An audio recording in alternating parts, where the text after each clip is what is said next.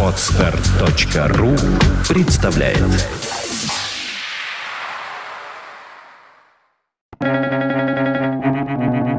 Свободное радио Компьюлента если большинство стыдится поношенной одежды и потертой мебели, то еще более постыдно держаться за ветхие идеи и потрепанную философию. Альберт Эйнштейн.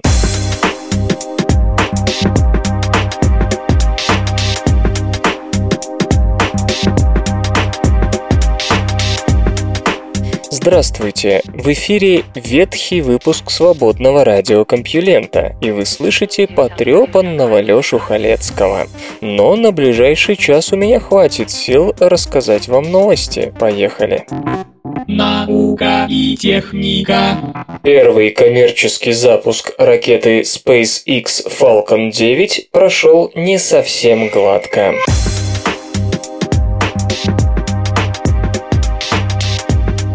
Компания Space Exploration Technologies, SpaceX, подтвердила, что первый коммерческий запуск ракеты-носителя Falcon 9 с аппаратом Dragon прошел не совсем штатно.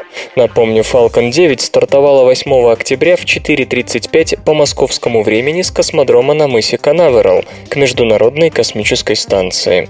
Dragon доставил на орбиту в общей сложности около 400 килограммов груза, а на Землю вернет примерно 760 60 килограммов отработанной аппаратуры и научно-исследовательских материалов. Капсула пробудет с МКС 18 дней, после чего отделится и приводнится в Тихом океане около Калифорнии. Несмотря на то, что в целом запуск Falcon 9 был успешным, без неполадок не обошлось. Как выяснилось, приблизительно на 79-й секунде полета в одном из девяти двигателей Мерлин первой ступени была зафиксирована неисправность, неожиданно неожиданная потеря давления. В результате произошло аварийное отключение первого двигателя и связанный с этим перерасчет параметров полета. На записи, которую вы можете увидеть на странице этой новости на сайте compulenta.ru, видно, как через 1 минуту и 19 секунд после старта произошла яркая вспышка и выброс фрагментов конструкции ракеты. Некоторые наблюдатели предположили, что мог произойти взрыв двигателя, однако в SpaceX это опровергли опровергают. В компании говорят, что носитель Falcon 9 спроектирован таким образом, чтобы продолжить выполнение миссии даже при отказе одного из двигателей. Ну а обломки на видео – это элементы обтекателя, отделившиеся из-за сброса давления в Engine 1. SpaceX подчеркивает, что ни один из оставшихся восьми двигателей не поврежден. Ожидается, что Dragon приблизится к МКС 10 октября. Нынешний запуск – первый из 12 запланированных полетов коммерческих коммерческого корабля по контракту с НАСА на миллиард 600 миллионов долларов. Отсутствие нервной системы не мешает слезевикам помнить, где они были.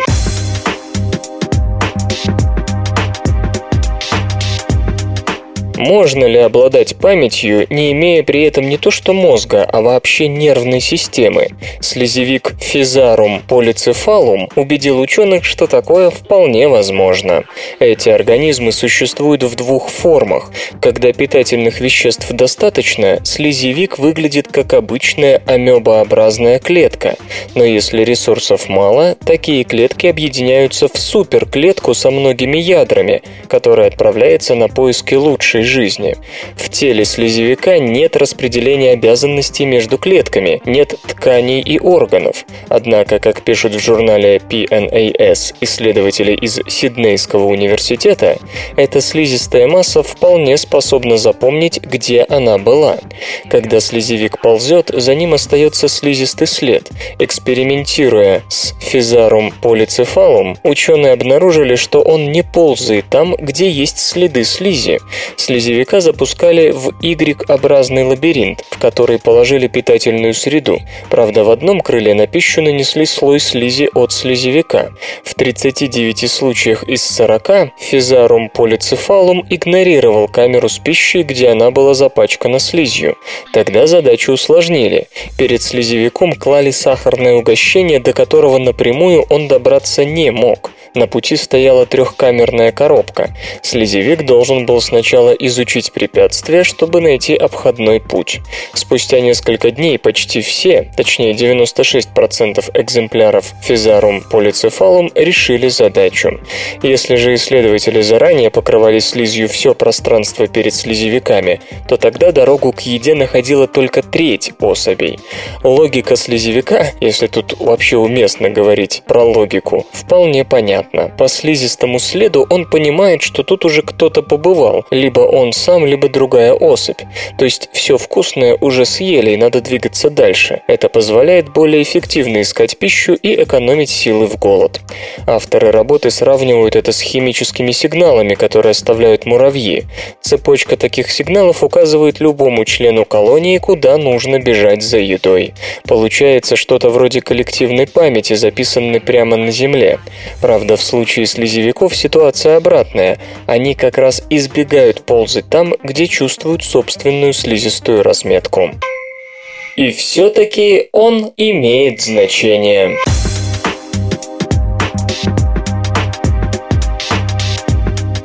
Да, размер имеет значение, но только для некоторых женщин, предпочитающих вагинальный секс и испытывающих вагинальный оргазм. Беспокойство мужчин может отражать не культурный стереотип, но точное понимание того, что для многих женщин размер и впрямь имеет значение, комментирует результаты своего исследования психолог Стюарт Броди из Университета Западной Шотландии, Великобритания. Точно так же мужчины, выходя на брачный рынок, испытывают закон законную тревогу по поводу своего интеллекта, личностных черт, чувства юмора, социального статуса, роста, достатка и прочих характеристик, на которые обращают внимание женщины в разных культурах. Сразу же следует отметить, что вопрос о вагинальном и клиторальном оргазме далек от разрешения. Ученые не вполне уверены в том, что это различные виды оргазма. Одни исследователи утверждают, что сигналы из клитора и влагалища идут в мозг своими нервными путями, и стимулирование того и другого активизирует разные области мозга. Другие полагают, что вагинальная стимуляция представляет собой активацию другой, внутренней части клитора. Если же спросить самих женщин, то они признаются, что испытывают разные ощущения при вагинальном и клиторальном оргазме. И пока непонятно, почему одной больше нравится одно, а другой другое. Порой женский оргазм еще более сложен. Например, Беверли Уиппл из Университета Раджерса, один из первооткрывателей пресловутой точки G, это, напомню, чувствительная область на передней стенке влагалища, которой многие другие специалисты отказывают в существовании. Так вот, Беверли обнаружила в свое время, что женщины с полным повреждением спинного мозга иногда сохраняют способность испытывать оргазм, несмотря на разрыв нервов, ведущих от таза к позвоночнику. Вполне вероятно, что в таких случаях задачу донести сигнал до головного мозга берет на себя высокочувствительный блуждающий нерв, идущий по брюшной полости в обход спинного мозга. Другие исследования показали, что приятные спазмы, а то и оргазм у некоторых женщин способны вызывать даже упражнения на пресс. Господин Броди придерживается иной точки зрения, напомню, он психолог, указывая на исследования, которые обнаружили, что способность к оргазму при исключительно вагинальной стимуляции коррелирует с лучшей работой психики, более высоким качеством отношений и большей сексуальной удовлетворенностью.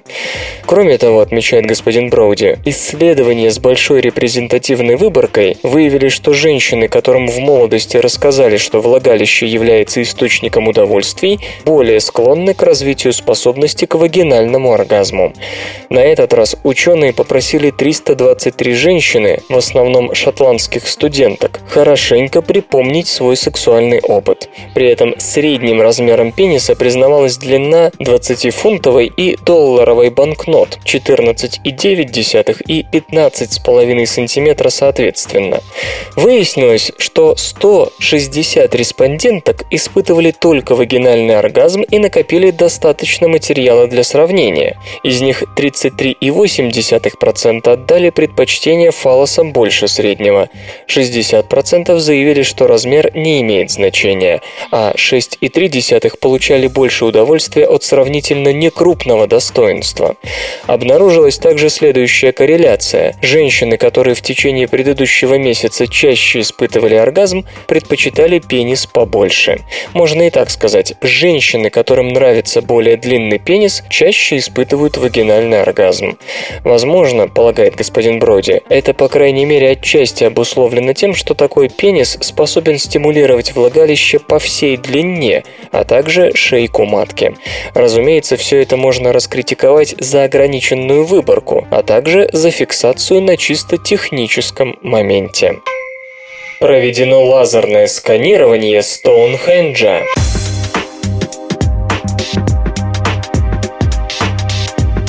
Стоунхендж служил не только древним храмом, но и художественной галереей. Детальное лазерное сканирование всего памятника позволило обнаружить на пяти гигантских камнях 72 ранее неизвестных примера резьбы, относящихся к раннему бронзовому веку. Невооруженным глазом эти произведения доисторического искусства не увидишь. Скажем спасибо технологии, которая позволила проследить микротопографию поверхности 83 камней, собрав в общей сложности около 850 гигабайт информации. Кропотливый анализ этих данных, проведенный организацией «Английское наследие», выявил изображения, выгравированные путем удаления верхнего выветренного слоя толщиной от 1 до 3 мм. В 71 случае вырезан топор, и лишь однажды встречается нож. Светлые пятна некогда были хорошо видны на темной поверхности. Ранее, начиная с 50-х годов прошлого века с помощью обыкновенной лупы удалось различить 46 изображений, тоже топоры и ножи. Лазерное сканирование заодно подтвердило и их существование. В результате Стоунхендж становится крупнейшей коллекцией первобытной наскальной живописи на юге Великобритании. Вероятно, это поможет специалистам наконец-то понять роль, которую играл этот величественный памятник. Известно, что основная часть монумента была возведена в середине третьего тысячелетия до нашей эры. Большинство экспертов согласно в том, что Стоунхендж в первую очередь служил центром поклонения Солнцу, ибо камни выровнены в соответствии с положением светила в дни зимнего и летнего солнцестояния. Но как менялось отношение к Стоунхенджу на протяжении веков и какие еще функции он мог выполнять, доподлинно неизвестно. С 1800 по 1500 годы до нашей эры окружающая местность наполнилась монументальными индивидуальными гробницами, а вблизи Стоунхенджа появились округлые ямы. Резьба, изображающая топоры и ножи образца бронзового века, относится именно к этой загадочной эпохе. Проще всего предположить, что все это было связано с расширением или изменением религиозного назначения большого каменного круга. В индоевропейской традиции топоры зачастую связаны с божеством грозы, и кое-какие пережитки европейского фольклора указывают на то, что топоры, положенные лезвием вверх, использовались для защиты посевов, людей и их имущества от молний и ураганов. Действительно, все топоры Стоунхенджа изображены лезвием вверх, а ножи острием вниз. Возможно, тем самым резчики пытались заклясть божество бури. Исследователи обратили внимание и на то, что подавляющее большинство изображений находится на тех сторонах камней, которые обращены либо к могилам, напомню, они относятся к тому же периоду, либо к центру Стоунхенджа. Редкие свидетельства из других мест Британии говорят о том, что изображения топоров и ножей могут иметь погребальные ассоциации. То, что многие рисунки имеют одинаковые размеры, позволяет предположить, что доисторические резчики пользовались трафаретами, в роли которых, скорее всего, выступали реальные топоры. Если это так, то крупнейшее из изображений было создано с помощью топора длиной около 46 сантиметров. Он намного крупнее, чем те, что удалось обнаружить археологам. Скорее всего, столь большие экземпляры имели чисто ритуальное назначение. Лазерное исследование позволило также выявить, насколько тщательно обрабатывалась поверхность камней. Оказалось, Стоунхендж предназначался для того, чтобы на него смотрели преимущественно с северо-восточной стороны. Это соответствует предположениям археологов о том, что ритуальная процессия приближалась к нему именно таким образом. В то же время выяснилось, оказалось, что один из камней ныне разрушенной юго-западной стороны был обработан с особым тщанием. Ему придали такую форму, чтобы участники церемонии могли видеть заходящее солнце в день зимнего солнцестояния. Тем самым опровергается гипотеза о том, что Стоунхендж так и не был завершен. Напротив, это говорит о том, что предпринимались попытки уничтожить памятник. Еще одно открытие, сделанное с помощью лазерного сканирования, привело исследователей в замешательство. Доисторические мастера пользовались двумя различными техниками обработки камня. Отеска большого круга и колонн и архитравов производилась параллельно длинными сторонами камней, тогда как пять трилитов, выстроенных подковой камней с перемычками внутри большого круга, отесаны под прямым углом к их бокам. Возможно, трилиты были установлены чуть раньше большого круга. Интернет и связь. Государственные e-mail ящики предлагают привязать к физическим адресам владельцев.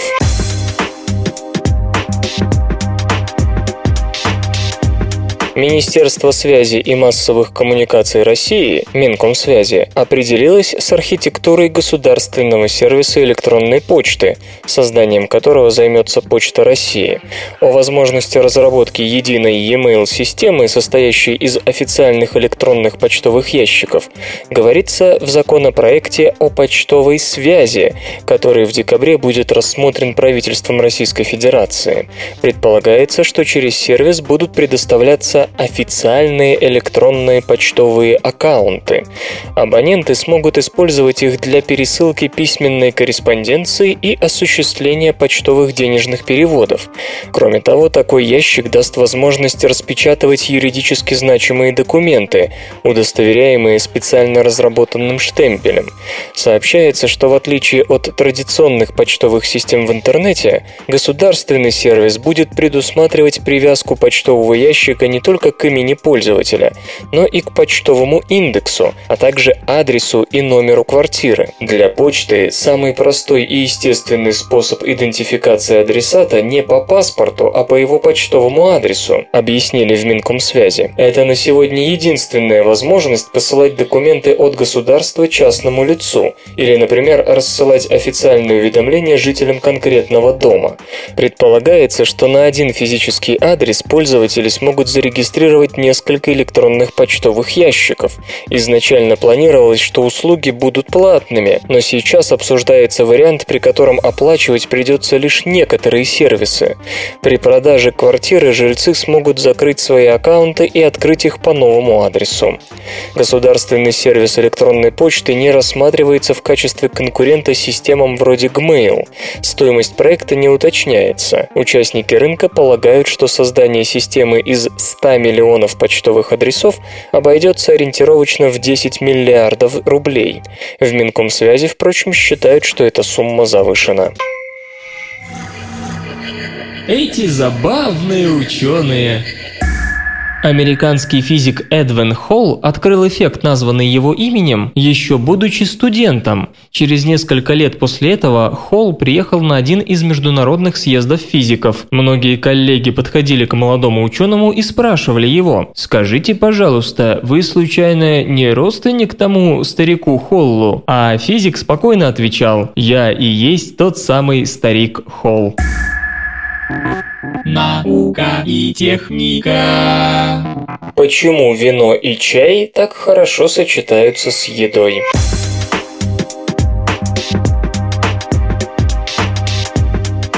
Что может быть лучше, чем бокал хорошего красного вина и сочный мясной стейк?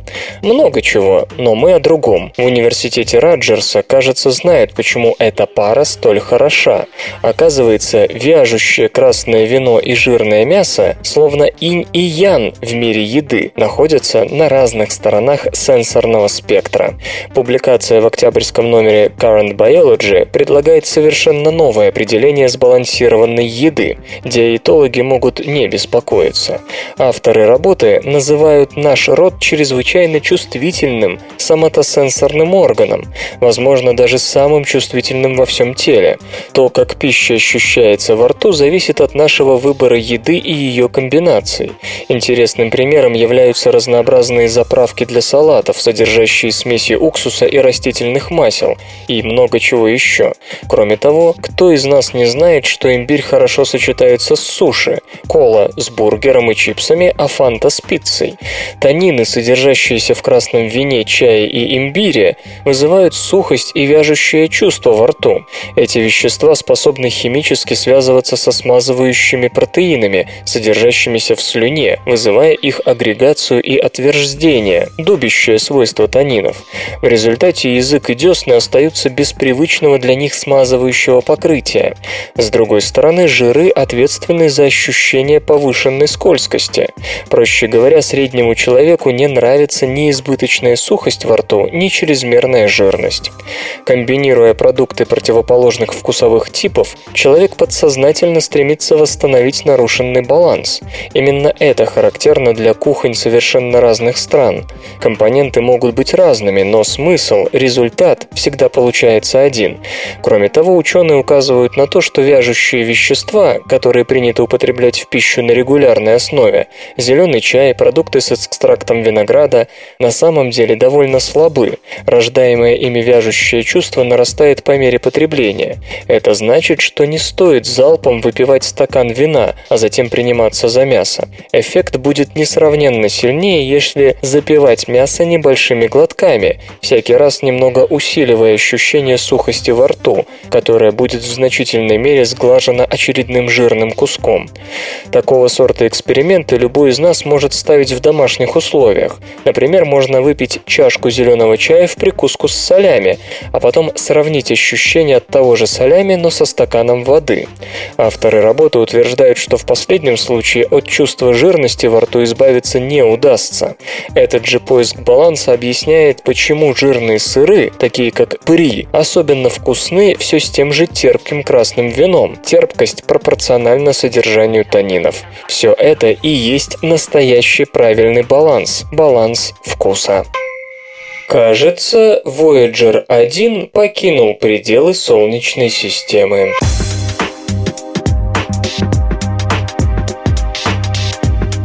Официального НАСА сообщения еще не было, но благосфера уже стоит на ушах. Voyager 1, похоже, покинул Солнечную систему. Причиной шума стал график, который демонстрирует количество частиц солнечного ветра, в основном протонов, попадающих в датчики космического аппарата. Резкий спад, зарегистрированный в конце августа, намекает на то, что Voyager оказался в межзвездном пространстве. В последний раз специалисты работающие с данными Voyager 1, выходили на связь с публикой в начале августа. Они сообщили, что 28 июля уровень частиц низкой энергии, имеющих своим происхождением Солнечную систему, упал вдвое.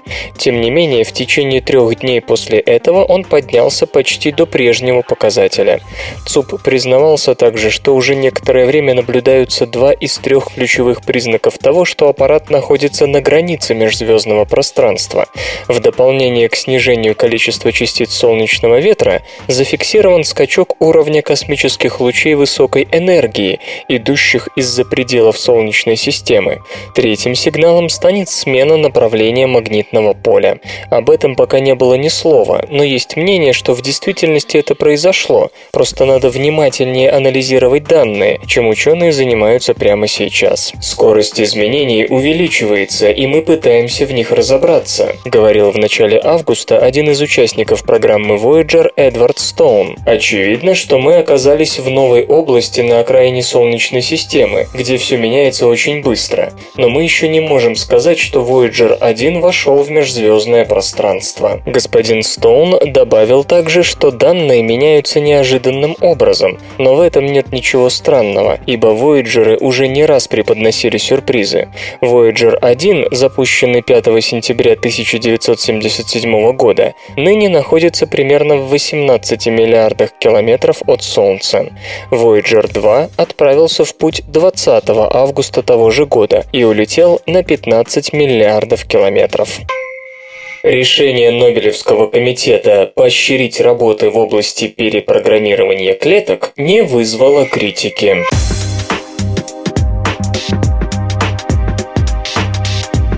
Нобелевский сезон стартовал более чем удачно. У ведущих специалистов нет претензий к решению наградить Джона Гердона и Синью Яманаку за работы по перепрограммированию клеток. В то же время без некоторой скандальности не обошлось. На лондонской пресс-конференции в честь себя господин Гердон обрушился с критикой на регулирующие органы и прежде всего Управление США по контролю качества пищевых продуктов и лекарственных средств, которые не спешат давать зеленый свет методам лечения на основе перепрограммированных клеток. Чиновники осторожничают, и их можно понять, но по мнению ученого имело бы смысл разрешить некоторым отчаявшимся больным прибегать к терапии на свой страх и риск.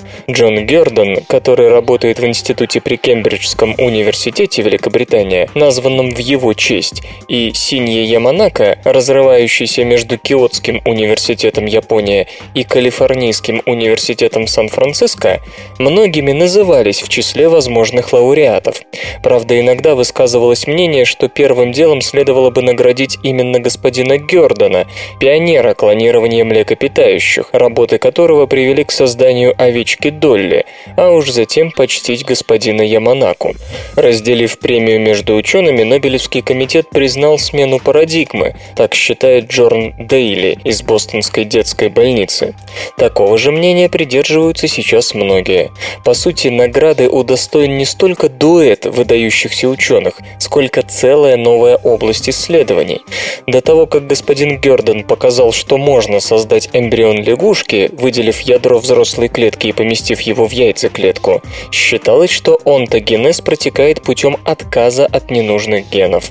Эксперимент господина Гердена, результаты которого были опубликованы в 1962 году, показал, что в действительности происходит включение и выключение генов, и этот процесс обратим. В 1996 группа Яна Вильмута из Рослинского института близ Эдинбурга, Великобритания, с помощью очень похожей техники сотворила овечку Долли, первая в истории млекопитающая, клонированная из клетки взрослого животного.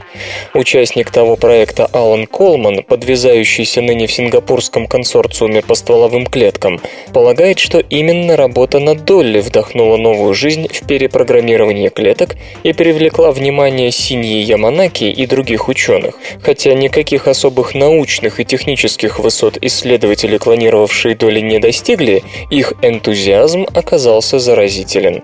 И в 2006 году господин Яманака взял новую высоту, показав на примере клеток мышей, что для перепрограммирования достаточно всего четырех генов. На на своей пресс-конференции лауреат признался, что его отчасти вдохновили опыты с плодовыми мушками, в которых выяснилось, что всего один генетический переключатель определяет, чему расти – усику или ножке. При этом большинство биологов считало, что он напрасно тратит время. Быть может, Нобелевский комитет принимал решение не без мысли поддержать дискуссию о необходимости развития методов лечения, основанных на индуцированных плюрипатентных стволовых клетках. С одной стороны, это это позволило бы справиться с пока неизлечимыми недугами, но сильное беспокойство вызывает то обстоятельство, что перепрограммированные клетки способны вызвать рак. Осторожность осторожностью, однако первые клинические испытания с участием индуцированных плюрипатентных клеток могут начаться уже в следующем году. Масайо Такахаси из Центра биологии и развития Рикен, Япония, попробует с их помощью вырастить пигментный эпителий сетчатки для лечения возрастания возрастной макулярной дегенерации, приводящей к слепоте.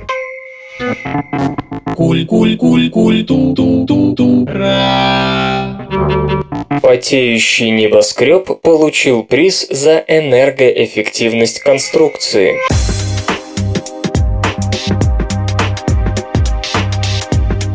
Японская архитектурная фирма Niken Seikei получила первый приз в категории производства энергия вторичная переработка на Всемирном архитектурном фестивале за проект здания Sony City Осаки в Токио. Сооружение замечено жюри не просто так. Оно наделено первой в своем роде инновационной кожной системой охлаждения.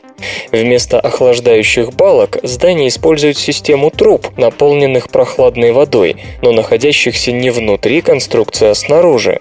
Вода испаряется через полупроницаемую поверхность труб, пропускающую лишь пар и удерживающих воду. По мере роста температуры испаряемость увеличивается, и тепло, выделяемое зданием от внутренней активности или нагрева солнечной радиации, компенсируется все сильнее. Для снижения расхода воды на охлаждение применяется ряд распространенных в пассивном дизайне зданий решений, к примеру, наружные жалюзи, причем керамические.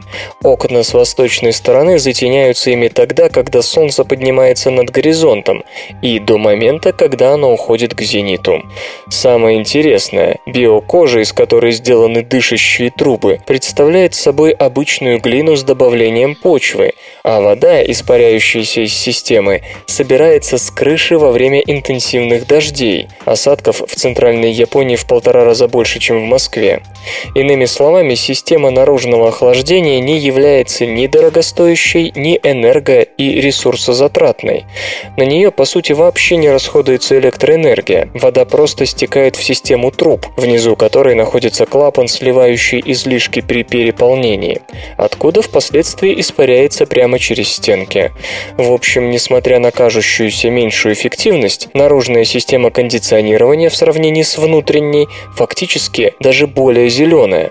Как подчеркивают в Никкен Сикеи, в отличие от стандартных систем контроля температуры в зданиях, это не выбрасывает тепло небоскреба на улицу, перегревая ее дополнительно, а наоборот, создает прохладное пятно в плотной городской застройке, охлаждая пространство вокруг себя примерно на 2 градуса по Цельсию.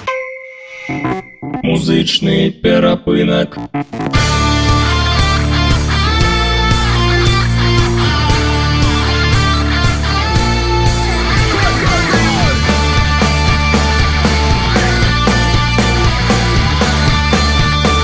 Сегодня в эфире свободного радиокомпьюлента рок-банда «Звонок». А получать эстетическое удовольствие мы будем от песни «Тело хочет тепла». За окнами зимами тут метели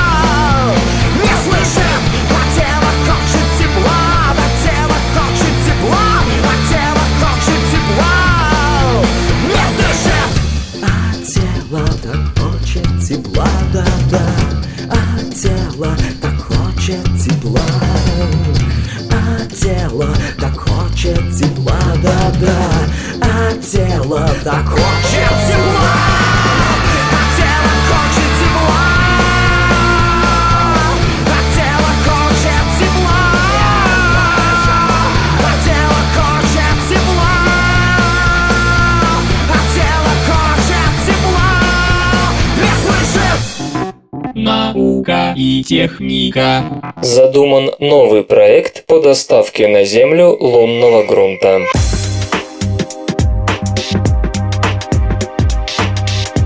Европа и Россия работают над совместным проектом по доставке на Землю образцов мерзлого лунного грунта.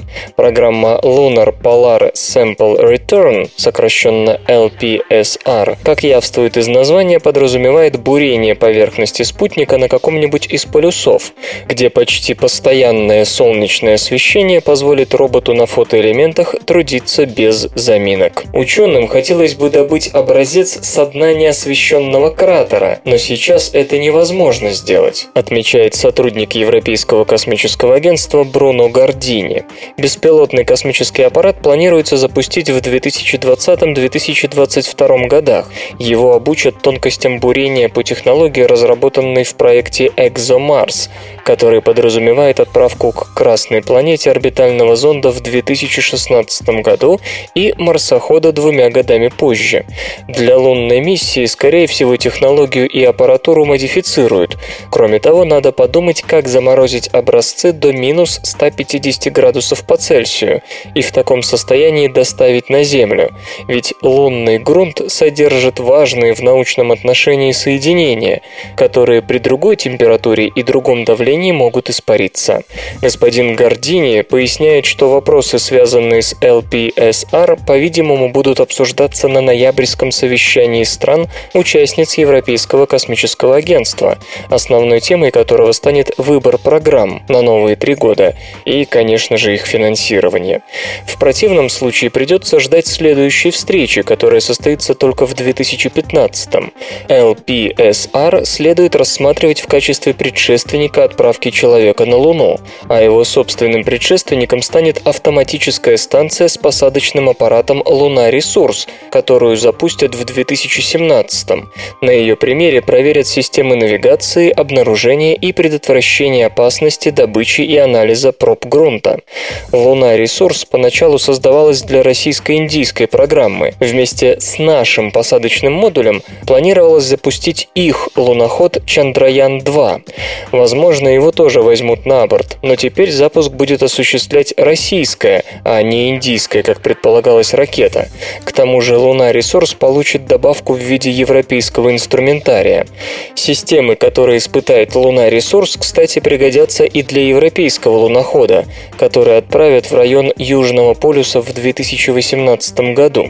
Господин Гордини отмечает, что именно интерес Европейского космического агентства к Южному полюсу Луны побудил НАСА замыслить строительство там собственной базы. Конгресс США провозгласил, что она получит имя Нила Армстронга.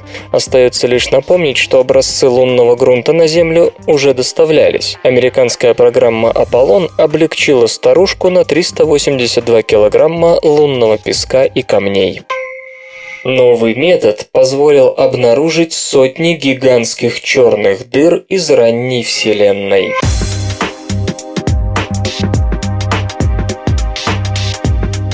Исследователи из Кембриджского университета использовали новый метод обнаружения черных дыр, укрытых мощными газопылевыми облаками. Его суть в отслеживании взаимодействия черных дыр с галактиками, в которых они находятся. Среди находок особо выделяется Улас J1234 плюс 0907. Этот объект из созвездия Девы расположен так далеко, что излучению из окружающего черную дыру региона понадобится понадобилось 11 миллиардов лет, чтобы добраться до Земли. Несмотря на то, что эта черная дыра как минимум в пятеро старше Стрельца А, крупнейшей черной дыры нашей галактики, она весит в 10 тысяч раз больше, примерно 10 миллиардов солнечных масс, и вообще является одной из самых массивных черных дыр, известных науке. До некоторой степени это интригует, поскольку указывает на то, что подпитка черных дыр ранней Вселенной происходила в десятки тысяч раз интенсивнее, чем в нашей галактике, что пока не укладывается ни в одну известную модель развития черных дыр. Применение сходной методики к иным секторам дает примерно 400 кандидатов в сверхмассивные черные дыры в ранней Вселенной. Большинство черных дыр этого типа наблюдаются посредством излучения той материи, которую они притягивают, замечает доктор Манда Бенерджи, ведущий автор работы. Хотя эти черные дыры изучаются уже какое-то время, новые результаты свидетельствуют о том, что самые массивные дыры могут быть до сих пор скрыты от наших глаз.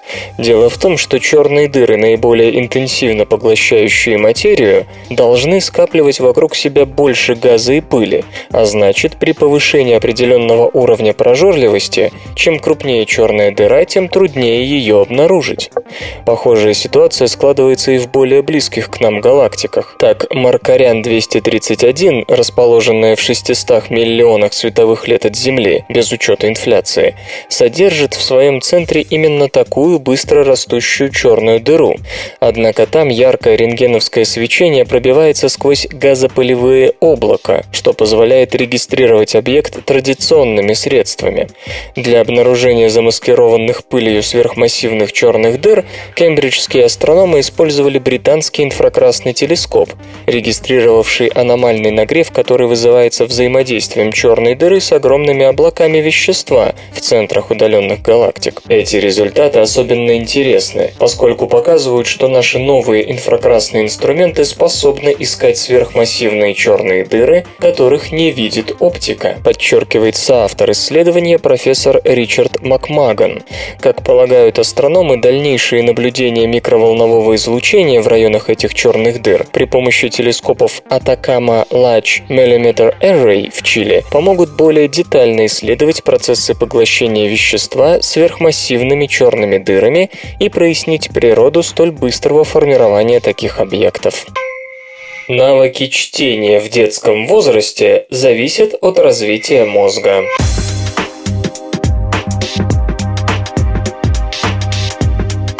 Грамотность зависит не только от образования и социального окружения. Чтобы человек мог читать и писать, у него должны быть хорошо развиты зрение, слух и речь.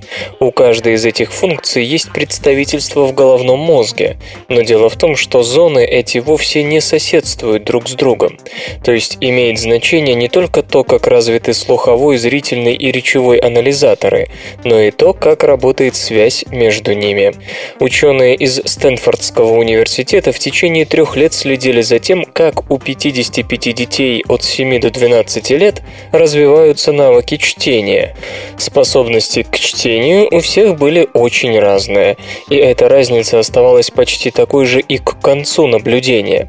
Гипотеза состояла в том, что развитие грамотности зависит от совершенствования проводящих путей белого вещества между мозговыми центрами.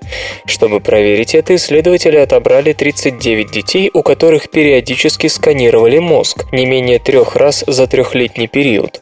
В первую очередь авторов работы интересовали проводящие пути, связывающие речевые центры между собой и со зрительными анализаторами. Как пишут исследователи, потому как формировались проводящие пути, можно было предсказать, как будут обстоять дела со чтением.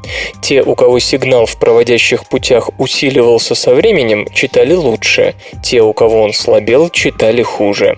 Сила сигнала зависела от развития белого вещества, что определялось двумя нейрофизиологическими процессами – удалением ненужных отростков нейронов и миелинизацией длинных отростков аксонов, которые образуют что-то вроде передающей шины между разными зонами мозга. Оба процесса зависят от нагрузки на нейрон. Чем сильнее нервная клетка нагружена, тем ей понятнее, какие отростки не используются и подлежат подлежат удалению, а какие, наоборот, всегда в работе, а потому их нужно как следует миелинизировать. По словам исследователей, все дело в синхронизации этих процессов. У тех, кто хорошо читает, они идут одновременно. У детей, читавших плохо, один запаздывает, а другой уходит вперед. Тут все во многом зависит от чисто биологических факторов, и усиленное чтение из-под палки бессильно. Угроза из-за трещины на клеточном уровне, к счастью или к несчастью, не действуют. Однако усиленные занятия все же способны помочь отстающим детям догнать успевающих сверстников. Для этого нужно точно определить, когда мозг готов обрезать ненужные нейронные отростки. В этот момент нейронные цепи будут обладать особой пластичностью и с легкостью настроиться на чтение. Потом уже сформировавшиеся пути покроются миелином. Но чтобы реализовать такой метод, педагоги должны работать в тесном сотрудничестве с врачами и нейрофизиологами, дабы знать, что в буквальном смысле происходит в голове у ребенка. Железо и, и, и, и, и, и гаджеты.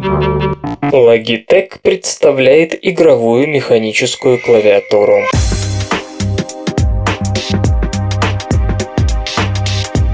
Компания Logitech представила сегодня механическую клавиатуру G710 Plus Mechanical Gaming Keyboard, спроектированную специально для заядлых игроков. По заявлениям производителя, механические клавиши новинки обеспечивают высокую чувствительность и тактильную обратную связь.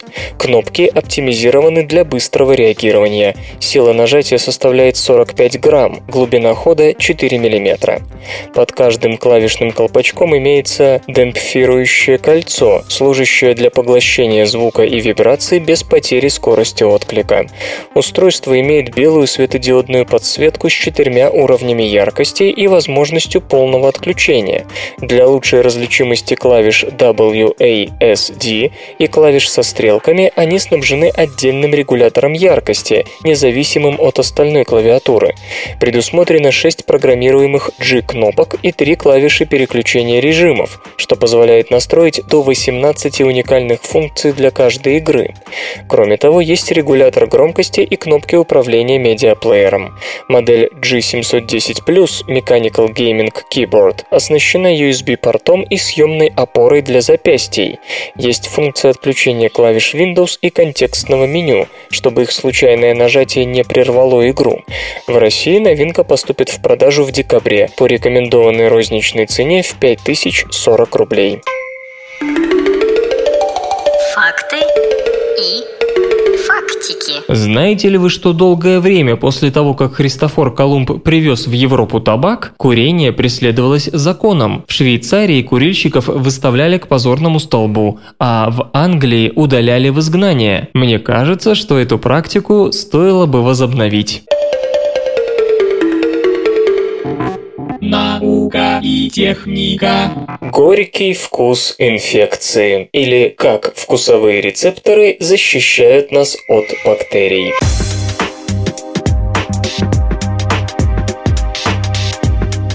Для вкуса у человека есть специальные рецепторы, которые дают нам почувствовать пять его основных видов. При этом чувствительность рецепторов может отличаться. Известно, например, что четверть людей очень плохо чувствуют горечь, а еще столько же наоборот отличаются повышенной чувствительностью к горькому. Не так давно было обнаружено, что горькие вкусовые рецепторы T2R есть не только на языке, но и в эпителии нижних и верхних дыхательных путей путей.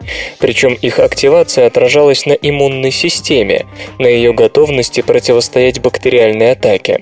Исследователи из медицинской школы Перельмана при Пенсильванском университете, попробовав выяснить, есть ли за этой корреляцией какой-то конкретный молекулярный механизм, пришли к выводу, что T2R рецепторы действительно защищают нас от инфекций. Ученые культивировали клетки дыхательного эпителия, взятые во время различных хирургических процедур из полости носа и синусовых пазух. Так удалось выяснить, что один из горьких рецепторов T2R38 способен чувствовать особые бактериальные сигнальные молекулы. Эти молекулы принуждают микробов создавать биофильмы, плотные пленки, которые помогают бактериям выживать и добывать питательные вещества. Появление таких пленок заставляет иммунитет предпринимать сверхусилия, чтобы изгнать инфекцию, что и приводит к сильному воспалению и синуситу. T2R38 как раз не позволяет инфекции зайти слишком далеко. Как только появляются первые сигналы, призывающие бактерии объединиться, рецептор докладывает об этом иммунитету, и тому не нужно тратить слишком много сил, чтобы разбить пока еще разрозненного врага. Способность чувствовать бактериальные сигналы совпадала с чувствительностью рецептора к горькому вкусу. Сверхчувствительный T2R38 фиксировал в 100 раз меньшую концентрацию бактериальных молекул, чем малочувствительный T2R38. Это подтверждалось и историей болезни тех пациентов, у которых брали образцы клеток. Люди, хорошо чувствовавшие горький вкус, намного реже болели дыхательными инфекциями. Авторы работы подчеркивают, что они изучали только один рецептор из семейства T2R, который принимает сигналы лишь некоторых бактерий. Вполне возможно, что другие горькие рецепторы специализируются на подслушивании иных видов микробов. Сведения о них могли бы весьма помочь в профилактике дыхательных инфекций. Можно представить, например, как чашка крепкого, горького черного кофе станет в будущем стандартным тестом на предрасположенность к гаймориту. Бактерии используют бактериофагов как оружие друг против друга.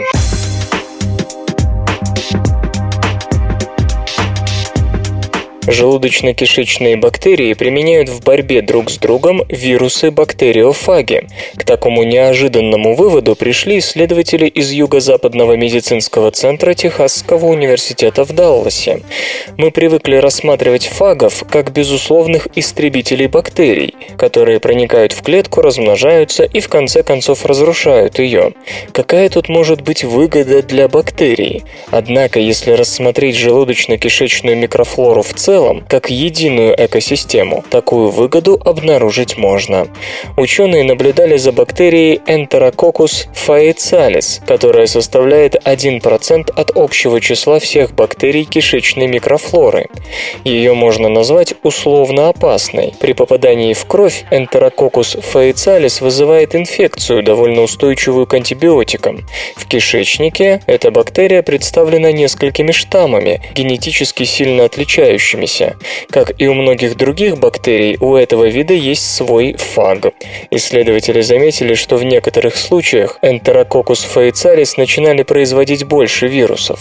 Оказалось, что один из штаммов этой бактерии под названием V583 использовал фагов, чтобы удалить другие штаммы, конкурирующие с ним за одну экологическую нишу.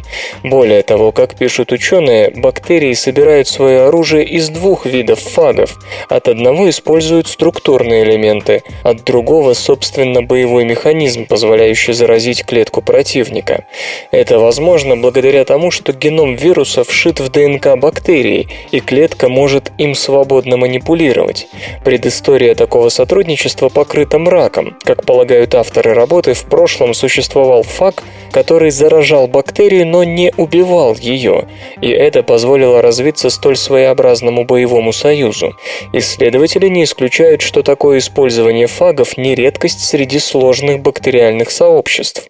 Известно, что наши полезные кишечные симбионты помогают нам бороться с патогенными бактериями, и вполне возможно, что не последнюю роль в этом играет вот такое биологическое оружие. Можно ли писать бактериями?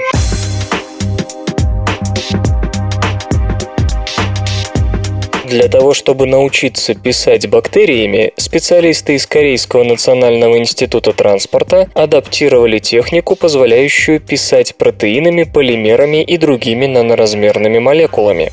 Перьевая нанолитография использует иглу атомно-силового микроскопа для нанесения молекул в определенные точки на поверхности субстрата.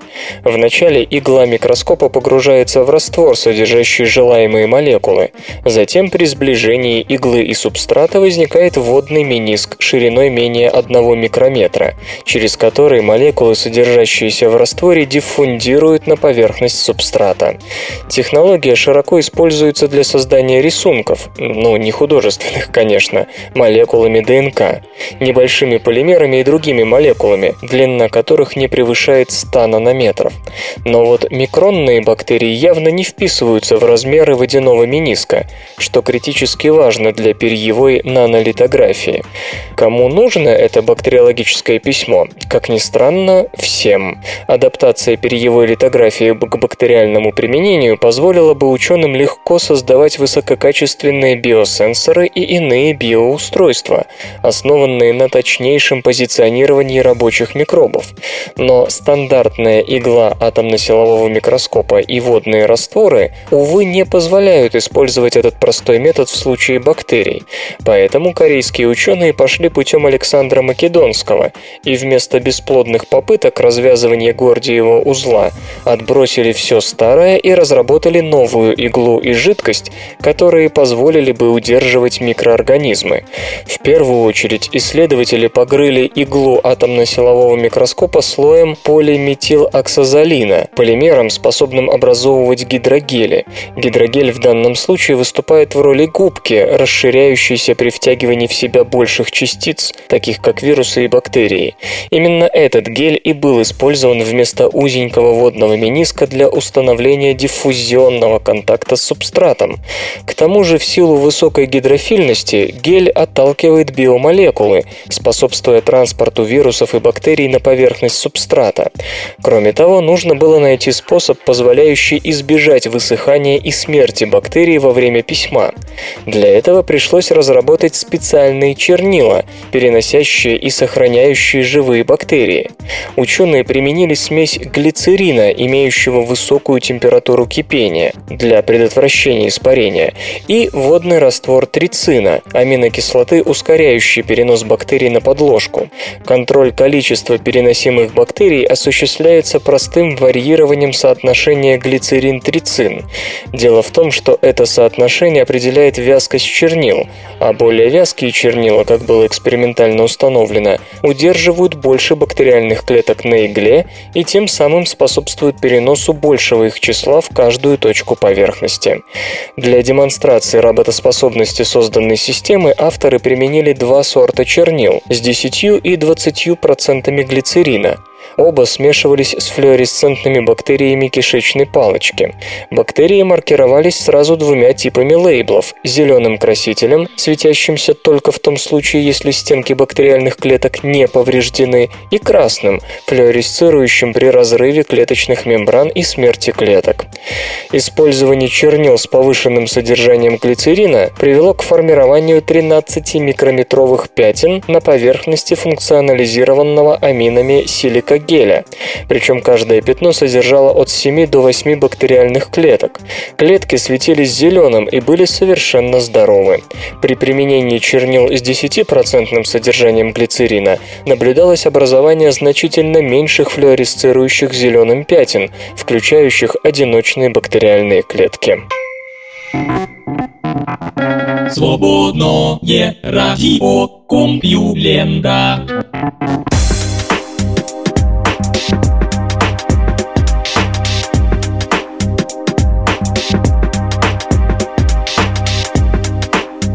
Ветхий выпуск СРК подошел к концу. Загляните на сайт компьюлента.ру, там новостей еще больше. Ну а меня, Лёшу Халецкого, вы обязательно услышите завтра. Обещаю и держите себя в руках. Свободное радио Компьюлента. Скачать другие выпуски подкаста вы можете на podster.ru